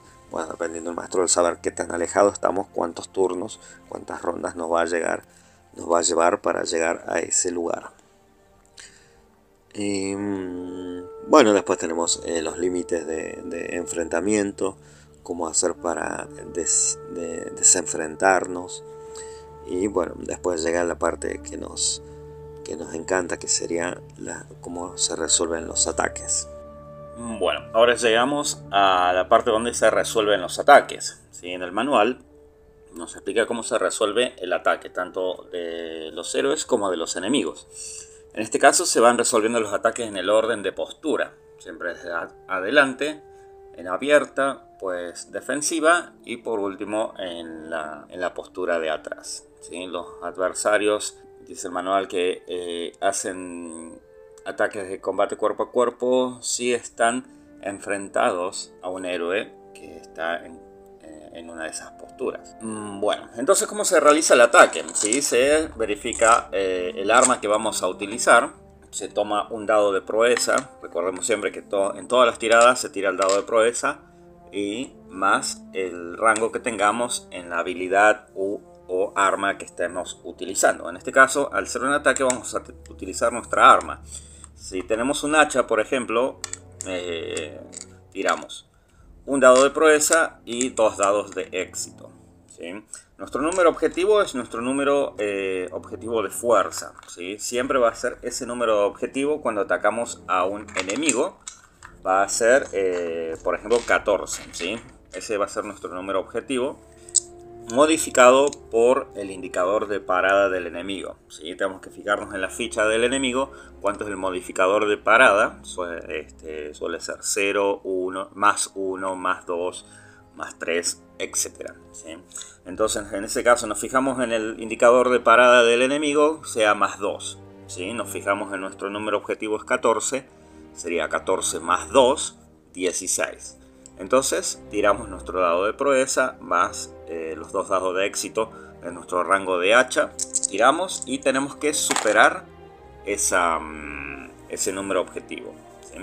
Si superamos el número objetivo de 16, ocurre lo siguiente. Si lo superamos en forma normal, superando el 16 sin ninguna runa especial, superamos la, defensa del enemigo y le damos un golpe y le bajamos la resistencia. La resistencia se baja de acuerdo al daño que produce nuestra, arma. En este caso no, no, tengo aquí enfrente mío el hacha, eh, pero supongamos que hace un daño de 4. Entonces le bajamos a la resistencia que tenga el enemigo, se lo bajamos en 4 puntos. Lo mismo ocurre eh, cuando nos ataca un enemigo a nosotros. El enemigo, eh, nos fijamos, por ejemplo, un guargo, que nos ataca el guargo con, un dado de proeza y tres dados de éxito. El guargo nos ataca y tiene que superar nuestra parada. ¿sí? Que nuestra parada puede estar modificada por nuestro escudo, por ejemplo. Nuestra parada es de 16 más si tenemos un escudo, sumará más 1, más 2, más 3, dependiendo del escudo que tengamos. Y cualquier otro modificador que nosotros tengamos para este, subir nuestra parada. El enemigo eh, tira, tira los dados, el, maestro del SAR tira los dados. Y si supera eh, nuestra parada, nos hace daño. O sea, nos baja, nos baja la resistencia de acuerdo al indicador de daño de, del arma del enemigo. En el caso de los wargos, su daño de de colmillo es de 3. O sea que me bajaría 3 puntos de resistencia en el caso que supere mi parada. Y así eh, es un ida y venida de golpes. ¿sí? Y nos vamos bajando la resistencia. Si nosotros le bajamos la resistencia al enemigo a cero, lo, eliminamos. ¿sí? Queda inconsciente o muerto, dependiendo de, cómo lo rolemos o lo que eh, conveniencia del maestro del saber. En el caso de los héroes, si nuestra resistencia va bajando por debajo de, nuestro indicador de, carga, quedamos cansados. ¿Qué significa esto? Que todas las tiradas que hagamos a partir del momento en que quedemos cansados, todas las tiradas de nuestros dados de éxito que contengan 1, 2 o 3, ese resultado va a ser un 0. Si supongamos que tiramos los dados saco un 6 en el dado de proeza, un 1, un 2 y un 2 en los otros dos dados, esos tres dados van a contar como 0. Cualquier resultado que sea 4, 5, 6 no va, no va a tener ninguna modificación. Pero los dados de 1, 2 y 3 van a contar como 0 si estamos cansados. Quiere decir que si nuestra resistencia está igual o por debajo del nivel de, cansa, de, de carga. Perdón. La fatiga, recuerden, también modifica nuestra, nuestra carga. Bien, eso sería. Y bueno, y si sigue bajando, si nuestra resistencia sigue bajando y ya llega a cero, quedamos inconscientes. Algo especial que podemos hacer cuando nos están atacando, ¿sí? que sería eh, ser empujados hacia atrás o ceder terreno. Que por ejemplo nuestro enemigo nos hace un ataque bastante poderoso, sumando todo su... Supongamos que nos hace un, nos supera nuestra parada y tiene varios eh, runas élficas y el maestro del saber decide hacernos todo el daño posible, nosotros podemos reducir ese daño si cedemos terreno. ¿sí? Por ejemplo, el, enemigo nos pega con un hacha gigante y nosotros nos defendemos y para absorber un poco el golpe o la mitad de la fuerza del golpe hacemos un paso hacia atrás, o sea que cedemos terreno y absorbemos la mitad de cualquier número de resistencia, de cualquier índice de resistencia que nos esté por bajar, a la mitad, siempre eh, redondeando hacia arriba. Que por ejemplo nos va a hacer 12 de tira los dados, saca un montón de runas élficas, el maestro del saber decide hacernos todo el daño posible, 12 por ejemplo de daño. Nosotros tenemos 7 de resistencia todavía y con un 12 nos, nos liquida, nos deja inconscientes. Entonces decidimos ceder terreno, o sea, absorbemos la mitad de ese golpe, nos hacemos hacia atrás, baja 6 puntos de resistencia, nos deja con uno, pero no nos deja inconscientes o no nos deja cansados en el caso que hemos tenido más, dependiendo en qué momento estamos en, la, en la lucha. ¿Qué sucede con esto? Que la próxima ronda, la única acción que podemos tomar es de, de recuperar nuestra postura. No podemos atacar, no podemos hacer ninguna otra, ninguna otra acción solamente recuperarnos de, haber eh, cedido ese terreno. Bien, entonces esos serían los ataques tanto del enemigo como de los héroes, ¿sí? Solamente los ataques normales que eh, superan nuestra resistencia. Si nosotros, si, no, si nosotros no superamos la resistencia con nuestra tirada del enemigo, no le hacemos daño.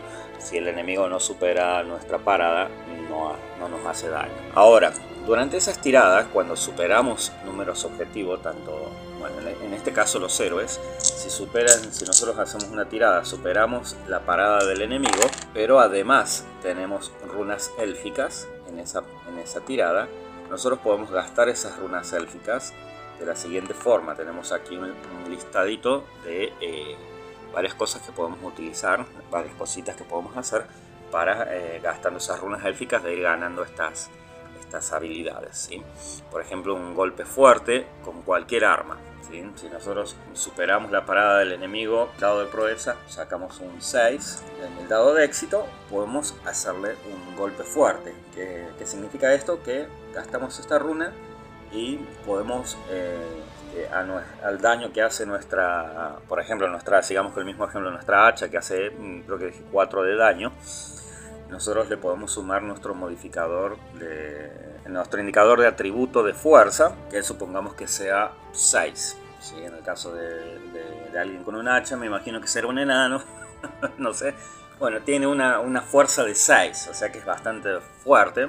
Le sumamos a los 4 que hace nuestra hacha, le sumamos 6. Entonces, eh, esa hacha va a ser, eh, ¿cuánto? 10 de daño. Pero si el hacha la estamos usando a dos manos, o sea, estamos utilizando un arma a dos manos, eh, cualquier arma, en este, eh, este, estoy utilizando el ejemplo de, del hacha, pero a cualquier, cualquier este, arma que estemos utilizando a dos manos, si le sumamos nuestro atributo de fuerza, en este caso sería 6, si estamos utilizando dos manos le sumamos uno más, o sea 7. 7 más 4 estaremos haciendo 11 puntos de daño al, al enemigo. Yo sé que lo estaríamos destrozando. Fíjense solamente con, una sola runa élfica. Eh, ese es uno. Después podemos gastar la runa en, lo que sería fend off, o sería como una parada, defensa o deflectar. Esto solamente en cualquier eh, postura de cuerpo a cuerpo o de combate cerrado, que sería eh, adelante, abierta y en defensiva. Podemos gastar esta runa élfica y después de haberle hecho el daño a, al enemigo, si el daño normal, si de 4 puntos de daño de nuestra hacha, eh, gastamos nuestra runa élfica y eh, lo gastamos para ganar un modificador para nuestra parada en el, siguiente ataque del enemigo. Eh, el enemigo nos va, a atacar en esta ronda y, vamos a poder tener un, más uno en nuestra parada si estamos utilizando un hacha o cualquier otro tipo de arma de, de pelea de cuerpo a cuerpo, más dos si estamos usando espadas y más 3 si estamos utilizando lanzas. No habla de, arco. Así que los que están usando arco, bueno, obviamente los que están utilizando arco no están en ninguna de las tres posturas en este caso. ¿sí? Por ejemplo, si estamos utilizando un garrote, ¿sí? vamos a ganar más uno. Si ya sea es una espada o, un cuchillo, ¿sí? también es más uno. Cualquier tipo de, o sea, si tenemos un hacha gigante, ganamos más uno solamente. o sea, si tenemos una espadita chiquita que es un poquito más grande que un, que, un cuchillo ganamos más dos. Bueno, depende del nombre. Pero bueno, bueno. Eh, sí, esto lo tenemos que ir roleando, ¿sí? Obviamente el maestro del saber va a, decidir si este tiene la hacha más grande del mundo. No creo que solamente un uno gane. Bueno, dejemos de dar vuelta con esto. Entonces gastamos nuestra runa élfica y, en este ataque le hacemos el daño al enemigo, un daño normal, más 4 de, resistencia le bajamos, ah, gastamos nuestra runa élfica y ganamos parada para, el ataque del enemigo, para cuando nos ataque el enemigo, más 1 con hacha o cualquier otro tipo de arma de, corto alcance, más 2 con espadas y más 3 si estamos utilizando una, lanza.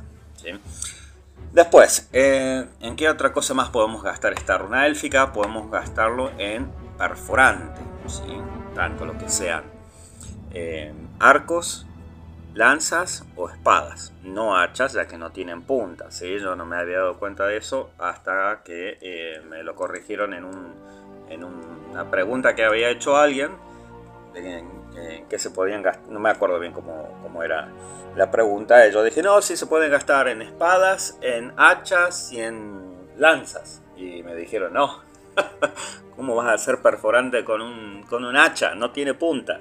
Y yo dije, bueno, pero yo estaba utilizando un, hacha con punta. y bueno, eh, yo lo estaba roleando así. mentira, mentira. Bueno, la cosa es que eh, con estas... Estoy confundiendo a la gente explicando, pero confundiendo. Bueno, yo puedo gastar, ¿sí? recapitulando de nuevo. ¿sí? Hago mi tirada, supero la parada del enemigo, saco una runa élfica, la puedo gastar en, por ejemplo, en, perforante, en penetrante, así se llamaría este, este, poder, y se puede gastar tanto con arcos, con, lanzas o con espadas. Por ejemplo, nosotros gastamos esto y podemos ganar, sumarle a nuestro dado de, de proeza más uno si estamos usando espadas más al resultado, ¿sí? Más 1 si estamos utilizando espada, más 2 si estamos utilizando arcos y más 3 si estamos utilizando eh, lanzas. Más 1 espadas, más 2 arcos, más 3 lanzas. ¿sí? ¿Qué significa esto? Que podemos hacer llegar al golpe perforante. Recuerden que nosotros podemos hacer un golpe perforante con el resultado de 10 eh, en el dado de proeza. Si nosotros, por ejemplo, estamos utilizando una espada y sacamos un 9, uy, no llegué al, 10, pero gasto esta runa élfica que gano más 1, llego al 10. Le hacemos el, golpe perforante al enemigo.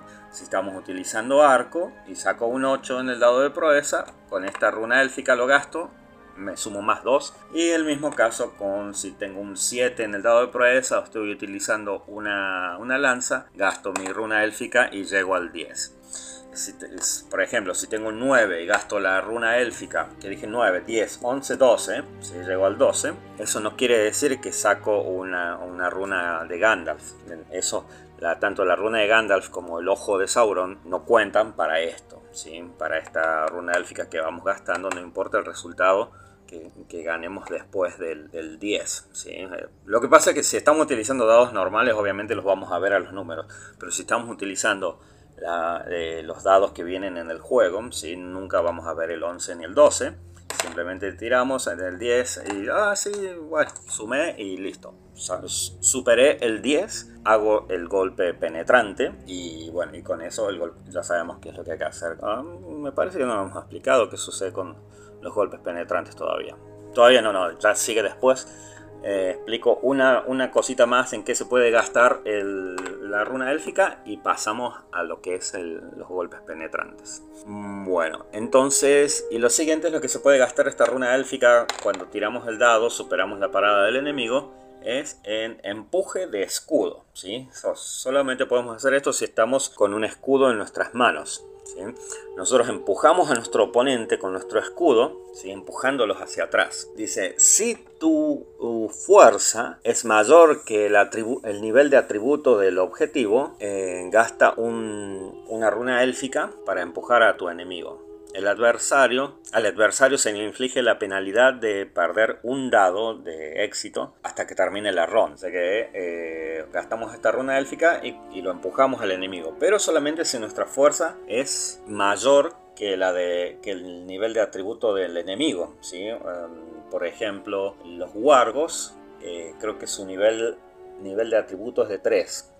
Si nuestra fuerza, por ejemplo, tenemos este enano que es 6 o, un hombre de Bri que tiene 4, es superior al Wargo y tenemos un, escudo, lo empujamos hacia atrás y le hacemos perder un dado en su ataque.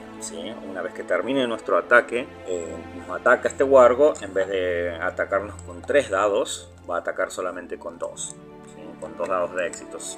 Siempre, tira su dado de proeza. Y dice que en el caso, en el raro caso de que tengamos más de estos eh, runas élficas. Supongamos que hemos sacado tres runas élficas y tenemos tres wargos que, que los estoy enfrentado tres wargos, los puedo empujar a cada uno de ellos, los puedo empujar hacia atrás. Y, cuando eh, sea el turno de ellos de atacarme, eh, van a perder, cada uno de ellos habrá perdido un dado. ¿sí? Pero eso es algo um, aparentemente es raro, que dice, en el raro caso de que este, eh, dice el manual. No lo dice en los, otros, este, en otros eh, daños especiales, solamente lo dice en el empuje de escudo.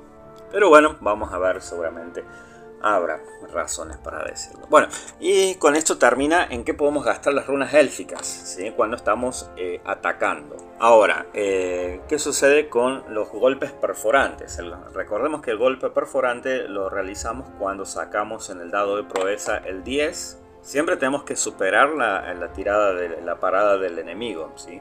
Supongamos que sacamos un 10, pero en los dados de proeza sacamos un 1 y un 2, un, 1 y un 1, tenemos un 2 en total, y el enemigo, la parada del enemigo es de 14, no hacemos nada. Siempre tenemos que superar la parada del enemigo. ¿sí? Superamos la parada del enemigo y tenemos en el resultado tenemos un 10. En el dado de proeza eh, le hacemos un golpe perforante. Esto es sin ninguna, sin ninguna runa élfica especial ni nada. Golpe perforante con el 10 y con la runa de Gandalf. ¿sí? Con esos dos resultados en el dado de proeza, superando la parada del enemigo, le hacemos el golpe perforante. ¿Qué quiere decir esto?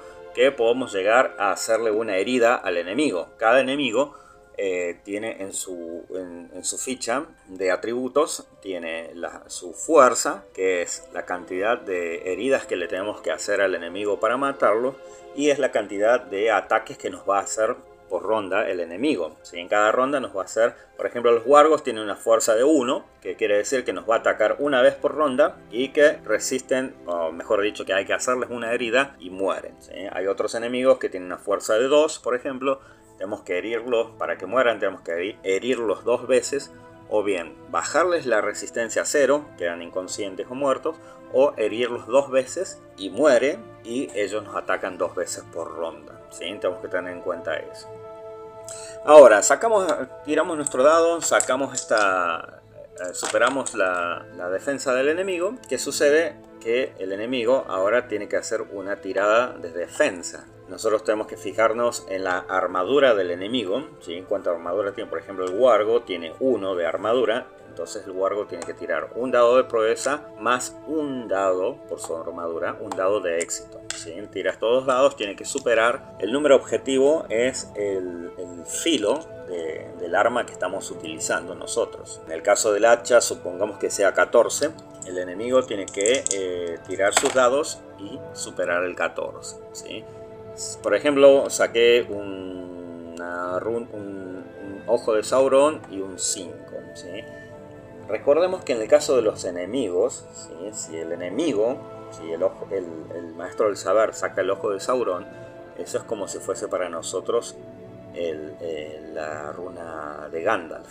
Para ellos es algo bueno sacar eso, para nosotros no. En este caso es un éxito, ya que nuestro golpe penetrante no le penetró la armadura, solamente le baja la resistencia de nuestra arma, que en el caso del hacha es... Esto es para todas las armas, ¿verdad? Ahora me ha hecho pensar, ahora me ha hecho pensar, el golpe penetrante es para todas las armas, ¿verdad?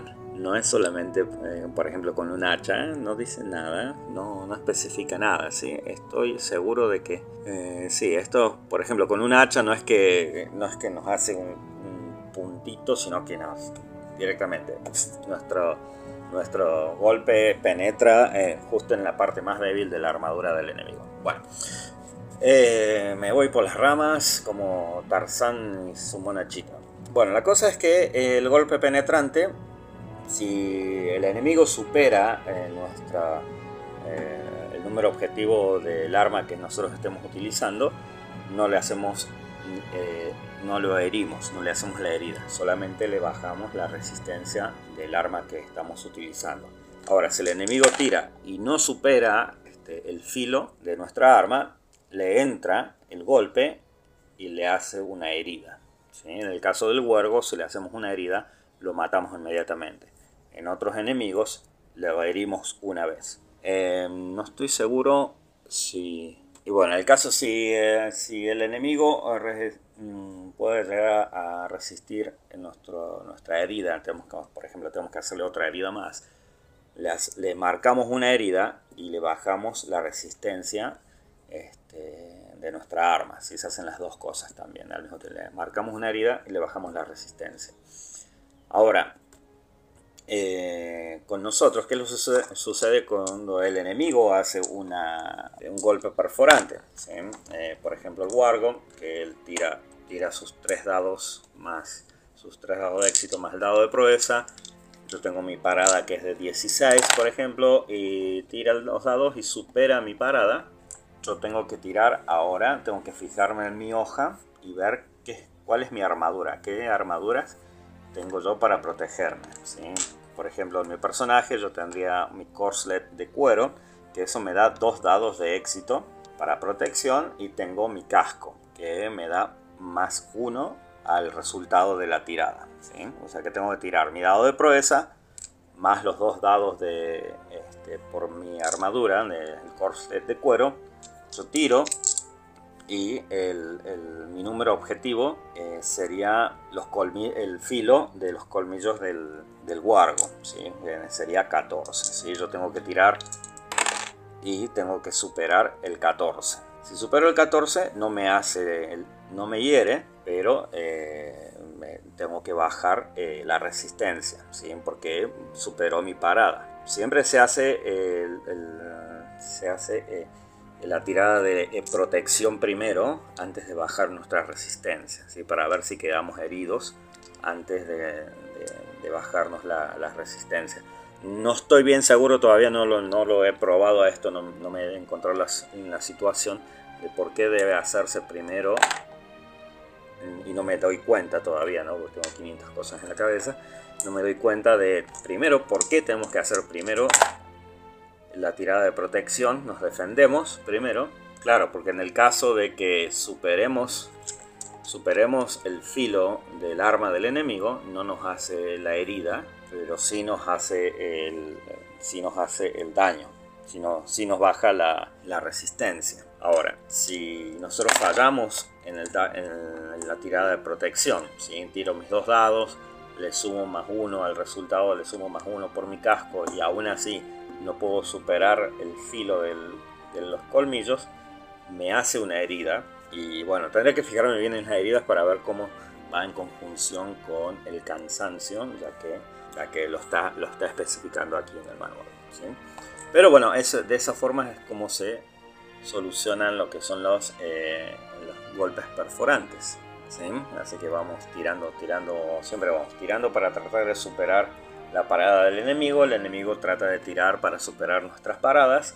Si superan, superamos las paradas tanto del uno como del otro, nos bajamos la resistencia. Si durante esas tiradas ocurre que hay un golpe penetrante, eh, tenemos que tirar protección. Tanto el enemigo tiene que tirar su protección de armadura como yo tengo que tirar mi protección de armadura. Si lo supero, no me hieren, no herimos al enemigo tampoco, pero entra, este, pero baja nuestra resistencia. Ahora, si no superamos la, este, el filo, nuestra protección no supera el filo del arma del enemigo, el enemigo no supera nuestro filo de nuestra arma, eh, entra una herida, tanto al enemigo como a nosotros. Y dependiendo de cómo estamos, si es nuestra primera herida, quedamos heridos, tenemos que tirar un dado de, de, de proeza para ver qué tipo de herida nos, hacen, eso tenemos que verlo en el manual, y eh, dependiendo cuánto es, el, cuánto es la fuerza del enemigo, es que si lo matamos o lo dejamos herido también.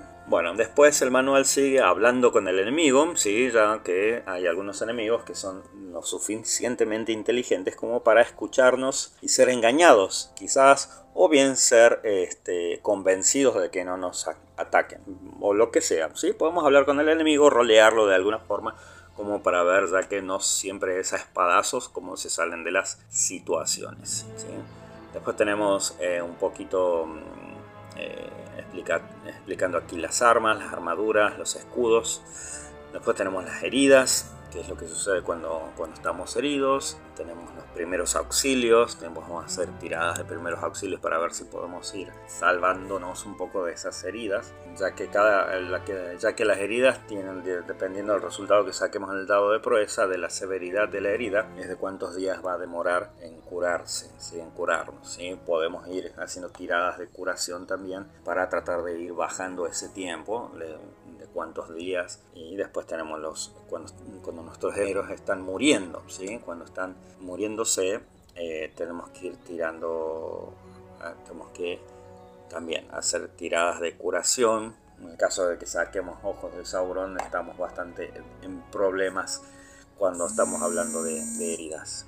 Bueno, entonces tenemos esto de, los héroes eh, muriendo y no creemos. Bueno, algo que dice que bueno, una vez que eh, nos recuperamos de esta, esta herida mortal, después de haber estado muriendo, de que podemos de alguna forma rolearlo para que haya quedado una marca permanente en, nuestro héroe, ¿sí? como por ejemplo una, una, una cicatriz, haber quedado este, medio con una cojera o falte un, dedo o alguna marca distintiva en nosotros, ¿no? que, después mm, dé un poco más de vida para ir roleando. Después de aquí tenemos las complicaciones y ventajas. ¿sí? Esto es más que nada para eh, un poco para ir roleando acerca de, de, todo lo que nos va rodeando en, en el medio ambiente. ¿sí? Esto, eh, bueno, es cuestión de leerlo un poquito. Después tenemos las tareas en el combate que esto es bastante interesante, que las tareas de combate, dependiendo la postura en la cual estemos, cada postura tiene una tarea. Por ejemplo, la postura de adelante, la, tarea es intimidar al enemigo. Nosotros tenemos que realizar una tirada de impresionar. Y si tenemos éxito, podemos eh, dejar cansados para el siguiente ataque del enemigo a todos los enemigos con fuerza 1. Si sacamos una runa élfica en esa tirada, también los enemigos de fuerza 2 quedan, quedan cansados para, la siguiente, para el siguiente ataque. Y si produce dos, otra runa élfica, o sea, dos o más, todos los enemigos en la batalla se les aplica esta, esta penalidad de que quedan cansados para su siguiente ataque, en su siguiente tirada de ataque. Eso sería intimidar al enemigo. Después, a juntar a los camaradas o algo así, no me acuerdo cómo, era, este, de, juntar a nuestros camaradas, ¿sí? esto es en la, en la postura abierta. ¿sí? Nosotros tenemos que hacer una tirada de, animar, Harten sería animar, ¿verdad? Sí, de animar, y todos los, eh, todos los enemigos, perdón, todos los enemigos, si tenemos éxito, perdón, en la tirada, todos los, nuestros héroes que estén en la postura adelante ganan un dado en su próximo, en su próximo ataque. Si sacamos una runa élfica, todos los héroes que estén tanto en adelante como en postura abierta también ganan un dado en su próximo ataque. Y si sacamos dos runas élficas o más, todos los, todos los héroes que estén involucrados en posturas de cuerpo a cuerpo ganan un dado.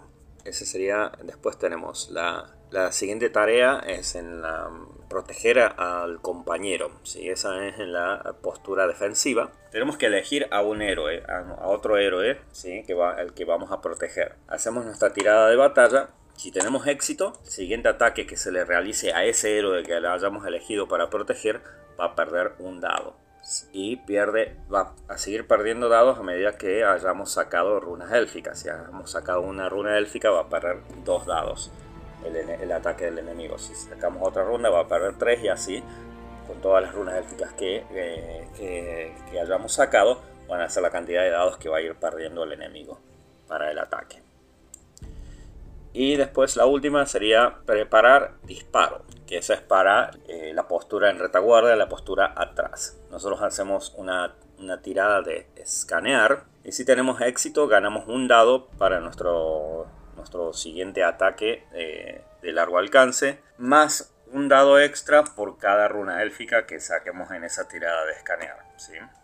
Bueno, y esas serían las, las tareas de, eh, de las que estuvimos hablando antes. ¿sí? Cuando nosotros realizamos estas tareas es la única acción que podemos realizar durante nuestro turno. Cualquiera de estas, eh, dependiendo la, la postura en la que estemos, si vamos a intimidar a, los enemigos, solamente podemos hacer eso, no podemos realizar el ataque. Recordemos que estas son tareas que, principales, serían acciones principales que podemos hacer, tanto un ataque o bien una tarea. Después tenemos las acciones secundarias que esas podemos hacerlas junto con alguna de estas dos este, acciones principales, tanto ataque como hacer alguna de las tareas del combate según la postura que, tengamos. Después nos, mm, nos, indica de que bueno, no, no necesariamente tenemos que luchar hasta morir, así si estamos ahí, que Gandalf está, está colgado de la roca y nosotros estamos ahí, que nos están disparando el orco y Gandalf nos grita, váyanse insensatos, fly, you fools, ¿no? Nos dice así Gandalf, nos tomamos el palo, ¿sí? O sea, nos vamos corriendo, ¿sí? En este caso si nos damos cuenta de que nos están superando los enemigos, o un solo enemigo, pero nos está dando para guardar, mejor que volemos tontos. ¿sí? Así que para volar tontos, lo que tenemos que hacer para alejarnos, eh, para salir tenemos dos opciones. Según el manual dice que nosotros tenemos que asumir la postura atrás. Primero, si estamos en la lucha, asumimos nuestra postura atrás y cuando llegue nuestro turno, nos vamos. ¿sí? Pero recordemos que tienen que haber ciertas, ciertas cosas que tienen que suceder, la cantidad de enemigos, cantidad de héroes, para que nosotros podamos tomar la, la postura atrás. La otra forma es que nosotros tenemos que asumir la postura defensiva. Tenemos que tirar nuestros, eh, nuestros dados de ataque normalmente, o sea, perdiendo un dado de nuestra arma. Y si tenemos éxito, no infligimos el daño al enemigo, sino que directamente nos retiramos, nos vamos corriendo. Si fallamos en la, en la tirada, tenemos que quedarnos este, y sufrir el ataque del enemigo nuevamente. Esas son las dos formas. La primera es, si se dan las condiciones, podemos tomar la, la postura retaguardia y de allí en el siguiente turno nos vamos. O bien adoptamos la postura defensiva, hacemos una tirada normal, ¿sí? perdiendo los dados, lo que sea que tengamos que, que perder por obtener esa postura y, este, y si tenemos éxito, nos vamos corriendo, sin hacer daño al enemigo. Pero si eh, fallamos, nos tenemos que quedar enfrentados una nueva ronda. Y bueno, y con eso terminaría el combate. ¿sí? esta pequeña explicación, espero que no. espero que haya aclarado dudas más que crear más. Este, así que bueno, eh, ahora les dejo para que comencemos a escuchar, no sé si en este capítulo o el siguiente, ya que se ha hecho bastante largo, em, quizá lo parta en dos y, escuchemos las aventuras de Nobel, Nob Belsap y, vemos, bueno, a, dónde nos lleva, ¿sí? ya que vamos a tratar de tener algún combate con, con Nobel. Así que bueno, este, bueno, aquí les dejo, sigan escuchando las aventuras de Nobel. Adiós.